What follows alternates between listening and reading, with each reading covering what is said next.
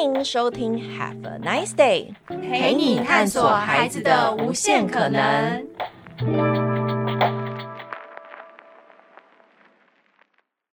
这集是莎莎妈妈的小学生烦恼系列。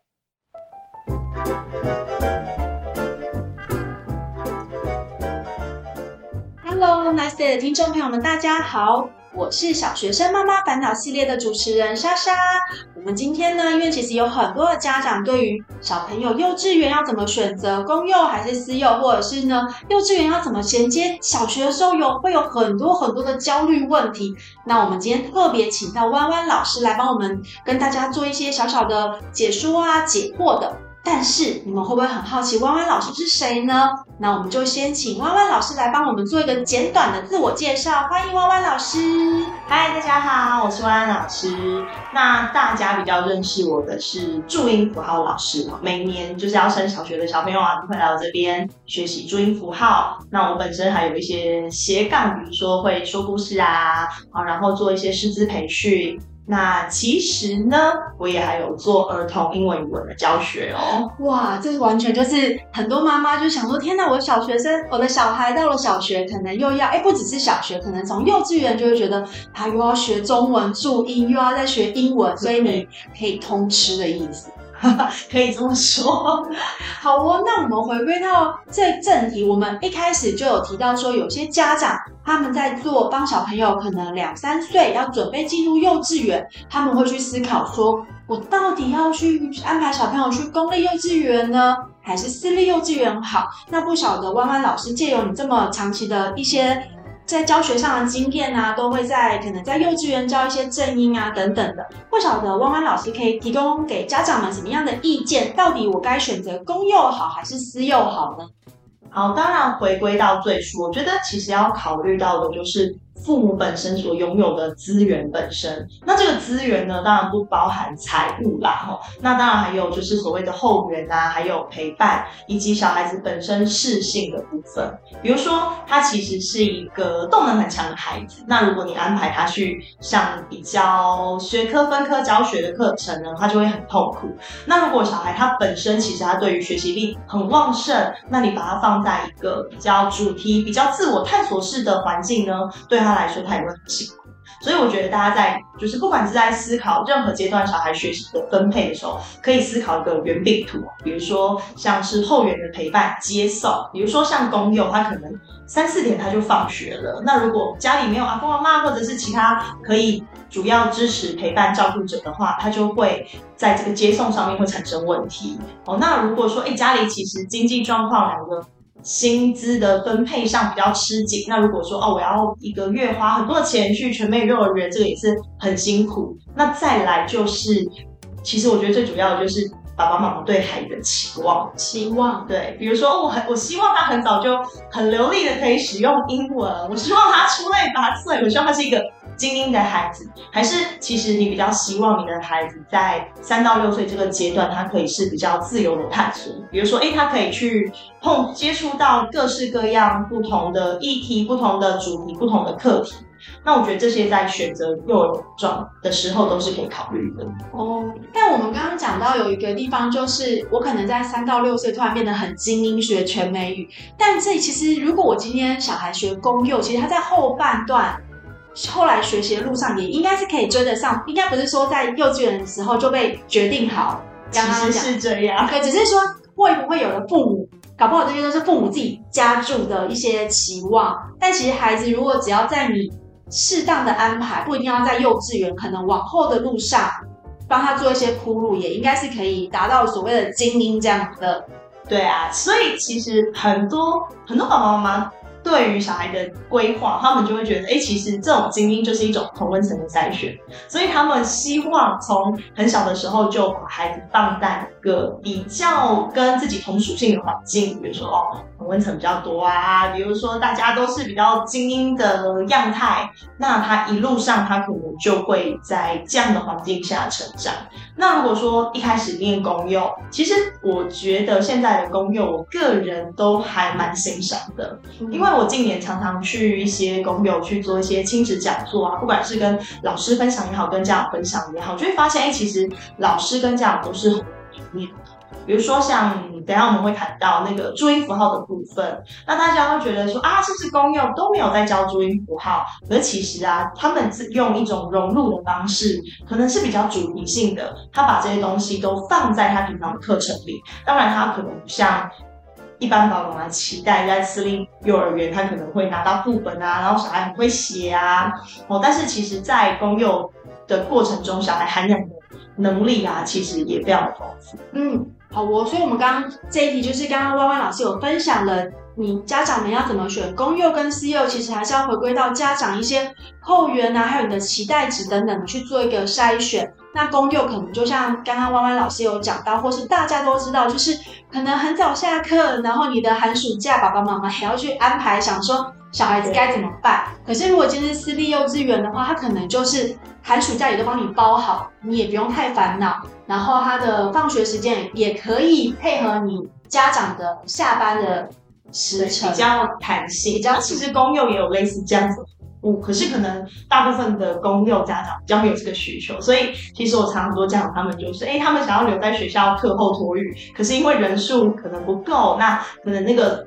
负。负担给老师的成本可能就会非常高，因为如果说像这个额外的托育，其实都是额外付费给老师的服务。所以其实公幼私幼都很好，也就是看家长自己怎么去做选择跟取，就是去做选择。对，对，重点是观察孩子他其实适合的环境是什么。那这一题我觉得有一点难，就是、嗯、那是不是代表我要很关注，就小朋友在两三岁的时候，我就要开始。因为你刚刚有提到一个，要看小孩是不是比较是学术型、学习型的。你刚刚有讲到一段，嗯，对对。但我就有一个好奇，是我个脑袋有一个问号，就是两三岁我要怎么看得出我的孩子是不是这个类型？因为我会自己会觉得两三岁的小孩，以男生来讲，是不是都很好动？我会不会家长看到都是他就是喜欢跑跳啊？可是会不会他其实实际上他应该也是一个比较学术学习型的小孩？这个要怎么判断？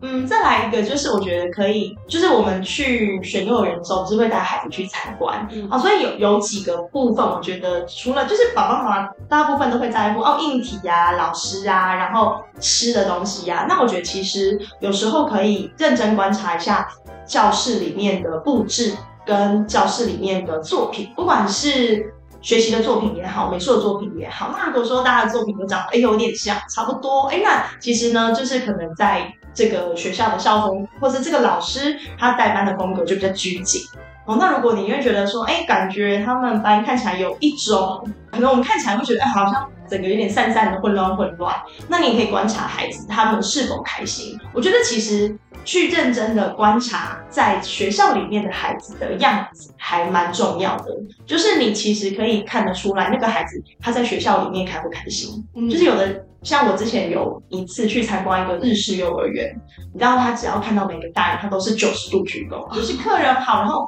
每一个人都是非常的有礼貌。但我也没有说那样不好，可是对于有一些孩子来说，他被框架框住的时候，他就会很痛。懂，所以其实变成借由。去参观幼儿园的时候，去思考这样的环境的，在这个环境下的孩子，是不是你你小孩可不可以融入，或者是你期你们会期望说，哇，你的小孩将来要变得，比方说像刚刚讲日式幼儿园，看到人都很有礼貌，九十度鞠躬，所以其实这也是另外一个挑选。幼稚园的一个方向，就是就幻想把你放到那个环境里面，后他会不会变得很突兀的一个人？哦，或者你会觉得他是不是，或是就是你他变成这样的时候，你会觉得哎呦，这是谁小孩？这样对对对对对对。好哦，所以选完了幼稚园呢，就是刚刚有提到，弯弯老师有刚刚有先提前破破梗的一个部分，就是到了幼儿园，就是到了。中班、大班，大班开始，大家家长们下一步焦虑的就会是，我小我小孩要即将明年就要变小学了，那小学的就是第一件事情就要学注音，然后大家很多不知道哪里来的那个都市传说，就在说 小学生对于小学老师一开学对于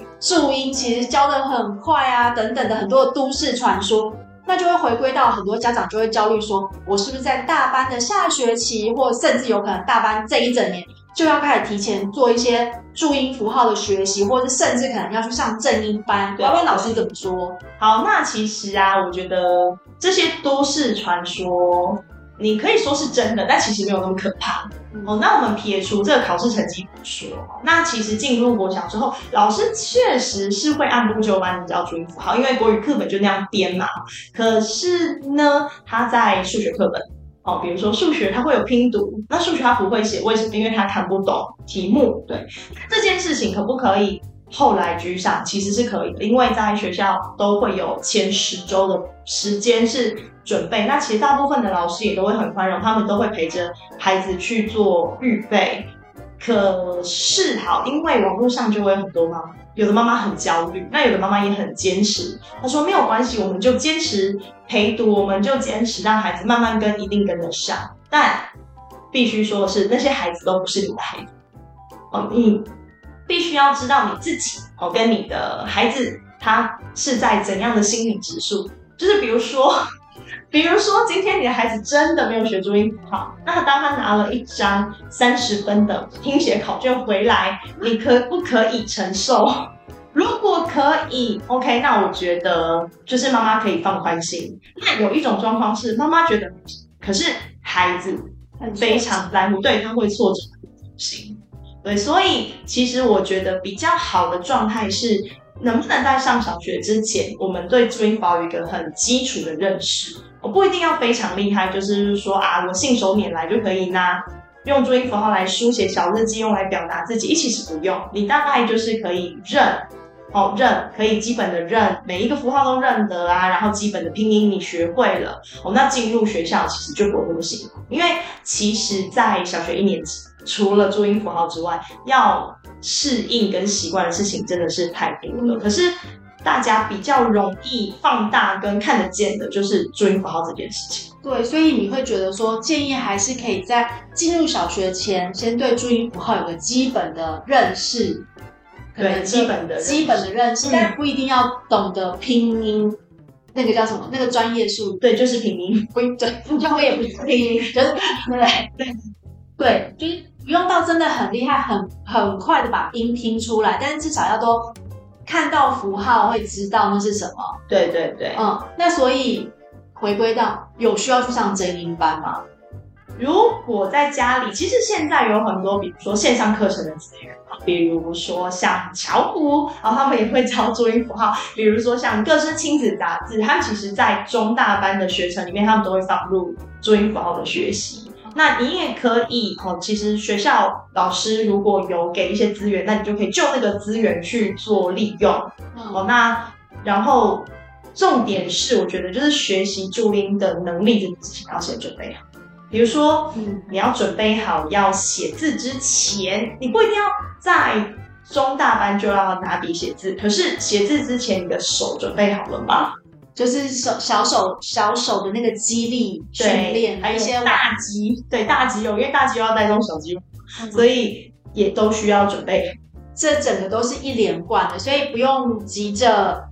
拿笔写字写副本，就是写练习本。对，先不用，但是要先把他的小手手的肌肉训练好。没错，他拿笔的时候，他才会说：“哦，对，我已经准备好了。”像写字歪写这件事情，可能除了他手部肌肉，还包含他的视知觉。哦，这件事情就牵涉到职能的部分。对，嗯、那可是其实这些都是在那个之前，就是在进小学之前就可以先做练习的。嗯，对。那那这个世代的孩子，就是像现在大概大班到三年级这个阶段，他们又更辛苦，因为中间我们。经历了大概三年的疫情。哦，对。对，那疫情的部分呢，影响到什么？孩子？比如说像很多孩子，他们其实幼儿园几乎都不上学，嗯，对，有的家长就想，那干脆不要去好，反正幼儿园很堵，这样不要去。然后呢，他们课程也不断的被迫中断，所以其实他们在他们那个阶段该养成的能力的时候，其实他们可能被跳过了，嗯，或者是没有被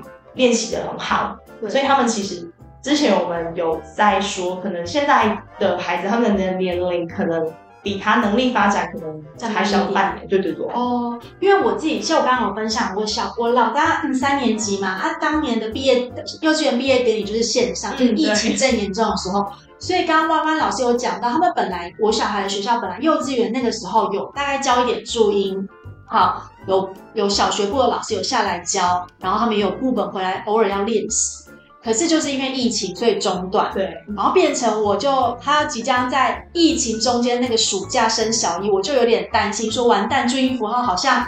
还不认识，所以那时候就有点像弯弯老师刚刚讲，我就找了一个线上的资源，他是就是刚好有认识的朋友在线上教正音班，就我女儿就是那个暑假就透过那个正音班，就是先提前把注音再把它补起来，所以好像进了小学就还 OK 一点。对，就是刚刚提到，因为在疫情中，你很多课程是被中断，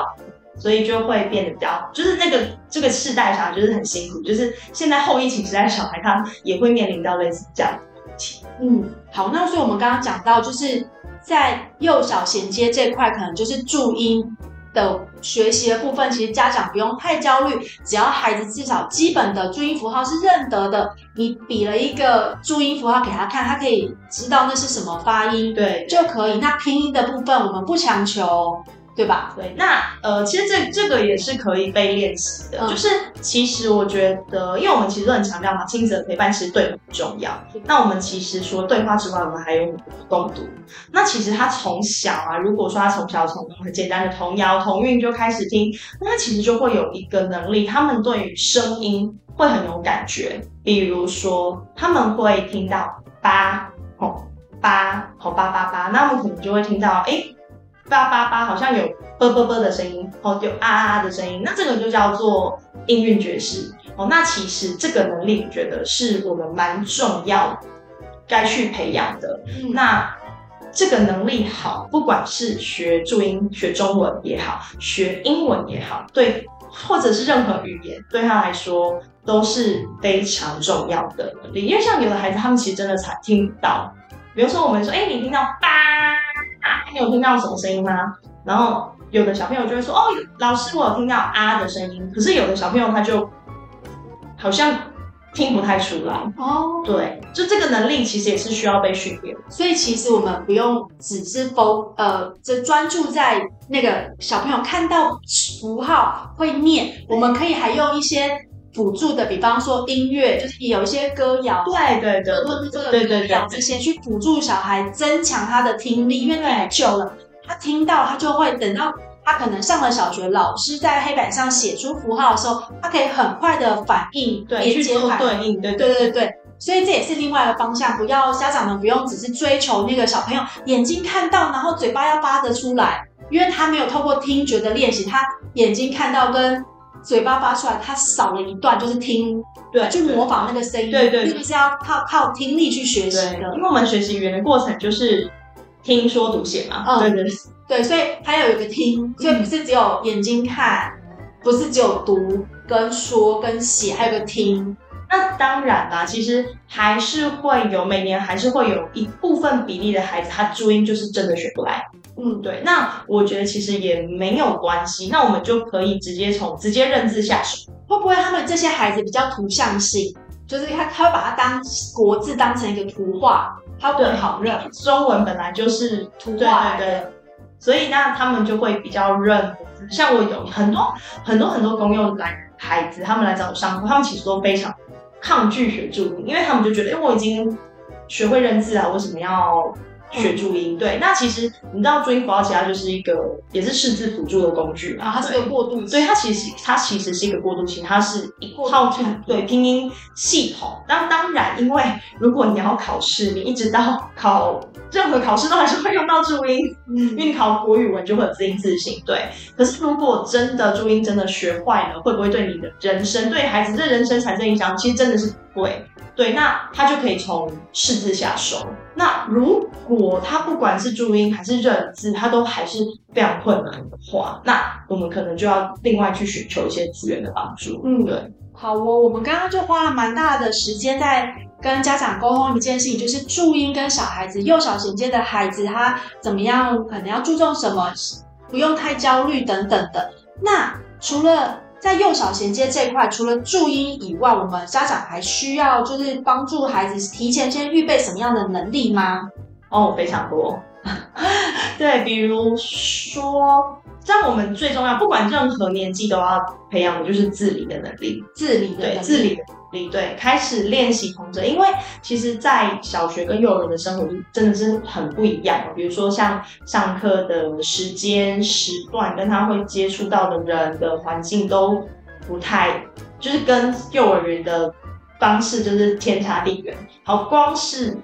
早起这件事情，对，早起吃早餐这件事情，我觉得相信在很多小一新生的家长，这件事情已经崩溃，因为很多老师都希望七点五十八点敲进教室，然后是希望你尽量在家里吃完。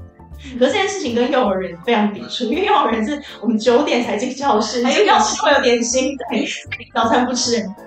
对，然后你十点进教室，老师还会帮你把早餐留好。对，像我家现在就是一个三年级，一个大班。你知道在家里有的时候，大班的小孩吃个两三口就跟我们说吃饱。对，然后我们就说好，没关系，反正你去学校还有点心吃。可是姐姐这时候跟我们说吃两三口就说吃饱，我们就说不行，你等下学校没有点心吃，然后撑到十一点多十二点才有东西吃。然后你这时候你就会觉得，就连我家长在家里要沟通这两个小孩都有一点。对，其实这件后来这件就吃早餐这件事情，在我小小孩念完一年级上学期的时候我就放弃了，因为有些人就是早上胃就是不会醒，像我本身也习惯不太不太吃早餐。那后来我原本就是早上想说一定要蛋饼啊，一定要面包，一定要很澎湃的。后来我就想说好，算了，就随便喝个什么，吃个坚果，吃个小水果，什么很简单的小东西，吃了就去了。如果他真的不饿就算了。嗯，对，因为反正就是现代的孩子。还没有饿死，就是有营养不均衡，但是就是没有营养，就是缺乏的。对，没有真的营养缺乏到这样程度。然后他如果他没有没有好好吃饭，他中午营养午餐他可能就会多添个两碗，或者他晚餐就会好好吃。嗯，所以没有，就是刚刚有讲到是小朋友上了小学之外，除了注意以外，还有个自理能力，还有个时间上作息。对，作息就是一个很大的一个调整。对，还有就是一些习惯。哦，比如说像阅读，就是很多妈妈、很多爸爸妈妈都很希望说，哎，我的小孩可以自己阅读啊，他就有一个能力，他可以应付他之后的学习。可是其实我们都是我们希望他阅读，但是我们其实忘记会去做到一个陪伴。对，比如说我们随时随地都有给他书，然后陪他一起看，然后愿意。就即使像有一阵子我带儿子去书店，然后他都会选，就是我让他选他喜欢的书。那即使有时候他选的书，就是我们觉得，你你确定要买这个吗？我觉得有点浪费钱，可是就还是让他买。对，就是让他持续培养他那个阅读的习惯。那不要让这件事情变成强迫。对，比如说，我都很就是很多家长不要我们在。小孩读幼儿园之前，我都花很多时间陪他读书，每天念故事给他听。好，可是当在他学习注音跟学会认字，都说：“哎、欸，你现在会认字了吗？”哦，那你自己去看书。然后我就开始在旁边划手机，我就觉得哦，以为我们获得了。可是其实啊，在这个状态里面，我觉得那个陪伴很重要。然后再来就是，其实小孩在初期识字跟练习拼读的时候，他们是还没有办法自行去阅读一个句子或是一段文章。哦，对，就是那个大脑结构 还没有跟上，对，懂。所以就是我们再重复一下，就是幼小衔接的话，除了注音能力、自理能力，还有要帮协助孩子做一个时间的作息调整。然后还有可以不要忘了，还有一个亲子共读这件事情，还是持续的要进行，因为那个部分就是有陪伴跟分享，然后孩子比较能够。其实我们常在讲故事之后跟小孩聊，你喜欢这故事吗？你觉得怎么样？这故事很烂，为什么烂？对，不是你要允许他觉得烂，就是让他比较勇敢的可以表达自己的说法，就想法。然后呢，他就比较愿意跟你分享他的心情，然后。去练习，就是练习表达自己的想法跟感受，这件事情是很重要的。因为我也发现哦，就是疫情时代的小朋友，他们跟同侪接触的时间也少，所以他们那个短兵相接的时间呢也不多，他们没有办法练习冲突跟吵架，所以即使他们生气，他们也没有办法好好生气，好好表达他们的情绪，表达需求，甚至其实有的。有的爸妈，如果家里可能有两三个以上的孩子的，就比较没有这种困扰。我就会发现，现在很多独生的孩子，他们连告状都不太会，就自己吃闷亏做案产生气、生闷气，或者是他们没有办法好好表达他们要告状的诉求。然后，可是你还可以感受到这个孩子可能受委屈或是在呈现生气的状态，对，对他们没有办法表达，对，或者是他们连开心他们可能都无法好好表达，对，因为都戴着口罩，要笑要哭你也看不见，是这样吗？这这也是，我觉得这也是一点呢，因为他们其实看不出来，我就发现现在的孩子越来越没有办法分辨爸妈是否真的要生气了。真的假的？对对对，我只有在自己教营队的时候，有的时候我们说，哎、欸，我们要合照，然后小朋友不愿意脱口罩，口罩对，因为他其实他会觉得这是他的保护色，对对，他会觉得口罩是他安全的，他想他不想跟你，他其实不想跟你合照，但是你跟我讲。你叫他跟你合照，他就说好，那我愿意。可是我要戴口罩。对对对对对，就是口罩其实还是隔绝了蛮多。对，就是孩子在第一次跟人家接触的这个过程中，对他来讲，他感觉反而是个安心感，对对，对，很妙。就是，可是这就是一个疫情过后的一个一个一个状态。对，就是后疫情时代的孩子就会面临到这样的问题。嗯，然后我们常常会告诉他们说，哎，你不要生气。嗯，可是我们没有告诉他说，哎，你你可以，其实你可以好好生气，好好的难过，甚至我们可以告诉他好好的开心，因为有时候你知道，其实开心，像我们小孩开心这种 hyper，可是他是不被允许的，因为我们就觉得他太嗨，过嗨，很多妈妈还是，然后他们就希望孩子永远保持一个平和平稳的状态，但是你知道，我们就知道不可能，就很难，因为他们不知道那个界限在哪，他们。还没有长大到他知道这个界限该停、该收了，对什么？对。然后像我自己小孩也很妙，大班的我们就会说哇你好可爱。可是比方他做某件事情行为很可爱，我们就笑，我们就说你很可爱。他分不清楚这个笑不是嘲笑，对对，对，他们把它全部归类为啊你在笑我。对他们，我觉得你们这样说我很幼稚，我现在已经长大了。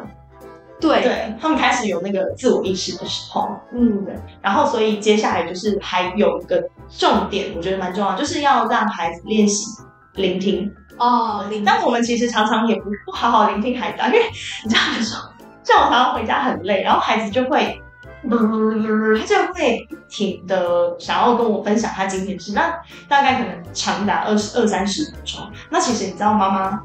妈妈们应该都很有感，就是其实你有一段时间，其实你根本就在放空。哦，对对对，然后其实你在讲你说了什么，对，但我们没有好好的聆听跟反馈，所以其实孩子这个部分的能力，我觉得也是需要被练习的耶。对，我觉得其实这对家长真的有点难度，有的时候我们回到家，其实已经脑袋处于热宕机了，就是放空，其实也不是放空，是热宕机，你已经你的过载，对 过载，你的脑袋没办法运转。可是你的小孩就想要冲过来跟你讲很多事情的时候，你就会觉得我现在没有办法运转，你怎么办？我们希望孩子听，就是我们希望孩子学会听指令就好。对。可是呢，对，可是其实有时候我们会需求，我们大人对孩子也会有需求啊。比如说，哎、欸，我现在很累，我希望我的需求就是你安静。对对对对对，你是 对，可是他可能听不见，那最后就会变成冲突，就变成命令，就说，哎、欸，那你现在去做什么？那如果大人，那我们就是希望孩子不要来吵，就是我们给他很多事做，对，那孩子是不是他就不愿意做？那久久而久之，他其实就会开始练习屏蔽你的指令，屏蔽你的语言。所以还是一样，就是回归到，嗯，就是每天我们也可以把我们的生活哦跟孩子做适度的分享，嗯，对，就是比如说你今天哦，你其实你今天好累。你今天好开心，你可以跟孩子分享，而不是他其实对大人的世界充满好奇。但是我们觉得，哎，你孩子，你你还是孩子，你不需要那么快接触大人的世界。那我觉得有适度的分享，那他会不会练习好好听你说话？当他能够好好听你说话的时候，你想要教他，哎，你可以在十分钟之内赶快。去上床刷牙睡觉嘛，这样的指令呢，他就很会愿意接受。其实对，到小学学会听指令这件事情就很重要，因为老师每天可能有八十件事情要交代，然后孩子可能其实就会记不得。对，他们可能会听一半，对，然后他会就是把 A 逗到 B 上面这样，或者是他听了 A、B、C 三件事，但是他做了 A 之后，他就。定格可能 A 他没办法好好做做完，他卡在那边做 A，然后你帮助他把 A 做完之后，他就瞬间忘记 B 跟 C 要做什么事，你就会觉得大人就会脑袋就要发火。尤其一个我们家爸爸就是这样，比方说 练习的小孩有五样功课，可能做了 A，然后 A 卡住了之后，他可能就。不知道为什么，然后帮他解决完之后，他就忘了他 B 跟 C。对。然后爸爸就说：“你的联络簿有写，再去看，就会有点那个。”嗯，爸爸脑袋上面已经有那个、那个、那个叫指示灯那种运转快要爆炸的指示灯在转，哦一哦一哦。对，没错。然后可能孩子还没有感觉，对，孩子就说，就整个愣在那想说：“那我现在要干嘛？”对对对对对。然后尤其大人就更看不惯，说你为什么处在那？所以其实啊，不管是图像也好，如果孩子还没有办法识字，就用图像；那如果有文字，后可以，就是把孩子要做的事情类似列清单，然后列清单，然后让他可以自己去确认，自己去打勾。对，那这件事情我觉得也很好，让孩子就是有点类似我们现我们大人会用手账管理术嘛，那我们也可以让，比如说用便利贴的方式啊，用备忘录的方式去。告诉孩子说：“哎，你可以做做的事情有哪些？哪些让他开始慢慢练习自我的管理，然后也不用对犯错，嗯，对吗？先做什么？请你去看冰箱。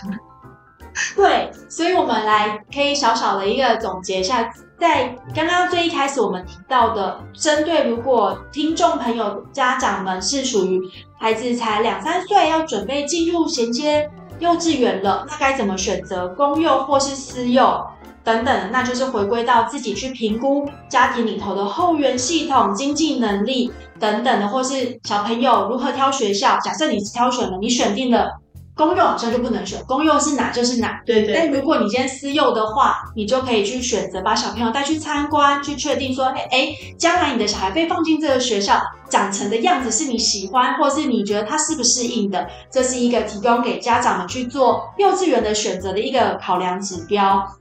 接着呢，等到了进入了幼稚园，小孩子要上三年很快，可能到了第二年大班的时候，第三年第大班的时候，你就开始烦恼小一怎么办？小一要做的事情好多哦，除了我们刚刚讲的学习注音，那其实也跟弯弯老师刚刚也有说，小朋友针对家长家长对于小朋友的注音不用太过焦虑，只要符号认得，然后也要去听练习听力，嗯，对，然后就是基础的就好，不用太。苛责小孩一定要超级拼音很厉害，因为毕竟小一的老师还是会教，没错。不然等等到你的小孩变在幼稚园已经很厉害，去到小一就开始觉得反而是另外一种，会不会有另外一种反效果？就是啊，我都会了，你教的太简单了，然后就开始有点放肆，这也可能是个反效果。所以这个也考考量到老师，就是其实老师在教室里面他还是会给差异化的。嗯，我觉得这个部分其实。虽然我这样说，可是每一个孩子，有的孩子他其实他就是需要比较长的准备期，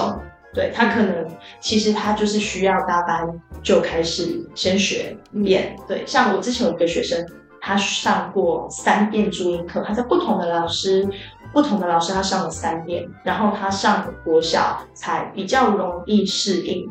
嗯，好，没有关系，就是小一具到了小一需要具备的能力，注音这件事情，就是家长也不用太焦虑，但是就是会因着自己的孩子的状况去做一个调整，这是一个。然后呢，我们刚刚还有提到了，就是还有要帮小朋友调整他的作息状态，上了小一的作息，这些刚刚弯弯老师也有提到说，可以用一些便利贴。来提醒小孩子要该做什么事情，都要去记得。没错，对，去帮他协助他，教会他做一个时间管理。对啊，所以其实你看这么多的事情，比方说自理、自律，然后聆听、陪伴、情绪，其实这些说出来啊，你会发现，哎，注音符号这件事情有没有？它显得很小。对，它，而且刚刚弯弯老师有讲到注音符号，不用弯弯老师说，我相信大家都知道。注音符号是一个过渡产品，而且我说实话，到了我们长大，他们对我们大人而言的功能其实就是打字。呃，对，打字，甚至有人不用，甚至有人不用不用注音符号，对对对，罗马拼音，对，或什么其他的方式。所以我觉得家长在这一块真的注音这件注音符号这件事情，真的不用太焦虑这件事情，反而是刚刚弯弯老师有讲到的，可能自理的能力。时间管理，然后甚至还有一个就是，我们会觉得家长可能会等到小孩子上了小一，你可能觉得啊，你已经会了很多事情，那你自己去处理，变成你很没有比较没有花跟过往一样多的时间去做一个陪伴。就是希望大家还是可以把这样的习惯维持下去，因为孩子一直都还是需要家长。对，其实真的不用太久，因为有时候像我说真的很晚回家，那可能就是主要睡前的十分钟、十五分钟，就是我们大家真的都心好累了，可是就是那个十分钟陪他聊一下，就是当他知道你很累的时候，他有时候会给你一些回馈，会让你很暖，你就会觉得哦，好吧，那明天可以再努力一天，这样一点。对，就是一个温馨的时刻，还是要在。不管什么时时间点，都还是要跟小朋友多做一些连接。对，好没错。嗯，那最后弯弯老师有没有什么想要跟听众家长们说的呢？反正不管怎么样，在孩子上一年级之前，就是接纳好他现在的样子，然后准备好他上学的样貌，然后尽量放心放手的交给你的小艺老师。嗯，对，不要太紧张。对，因为如果哦对，如果是亲师沟通，可能就是可以再聊一集。好，然后再教弯弯老师的下一集通告，感觉亲师沟通。对对，好哦。那我们今天就是这样，谢谢弯弯老师来到我们的节目，来跟我们大家分享了这一些怎么选择幼稚园，还有怎么样帮助你自己的孩子做幼小衔接的这一块。我们非常谢谢弯弯老师，谢谢莎莎。嗨，我们希望下一次再邀请弯弯老师哦。好，下次见哦。好喽，大家拜拜。拜拜。